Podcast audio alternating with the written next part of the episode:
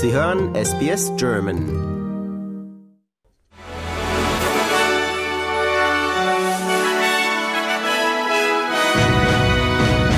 Sie hören den SBS German News Flash an diesem Donnerstag, den 17. August. Mein Name ist Daniel Georgakos.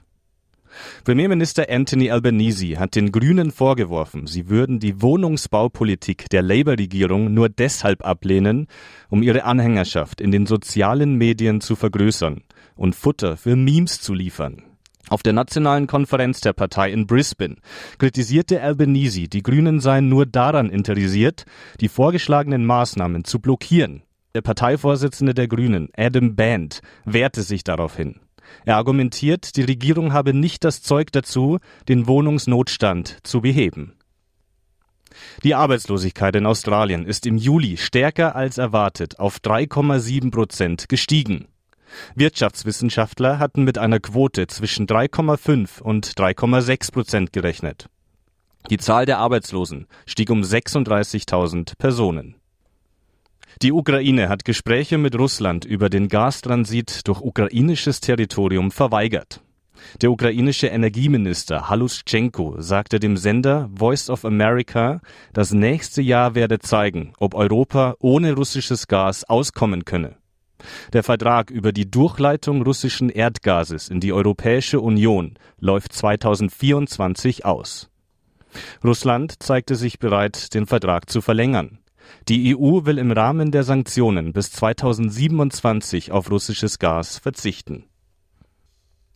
Die Labour-Regierung will im kommenden Jahr bis zu 40.000 Familien zum Kauf eines Eigenheims verhelfen.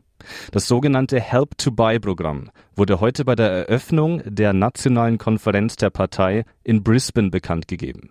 Die Regierung wird Personen mit Anspruch eine Eigenkapitalbeteiligung von bis zu 40 Prozent für neue Häuser und 30 Prozent für bestehende Häuser gewähren. Das Halbfinale der Frauenfußball-Weltmeisterschaft zwischen Australien und England hat einen neuen TV-Zuschauerrekord aufgestellt. Laut vorläufigen Daten von Seven West Media sahen im nationalen Durchschnitt 7,1 Millionen Zuschauer das Spiel der Matildas. Zwischenzeitlich hatten sogar 11,1 Millionen zugeschaut. Victorias Premier Daniel Andrews kritisiert das Verwenden von Fackeln während des Public Viewings am Federation Square gestern Abend. Er fordert, dass alle zündelnden Personen mit einem Bußgeld belegt werden sollten. Die Polizei von Victoria werde prüfen, ob es sicher sei, das Public Viewing des kleinen Finales am Samstagabend zwischen Australien und Schweden dort abzuhalten.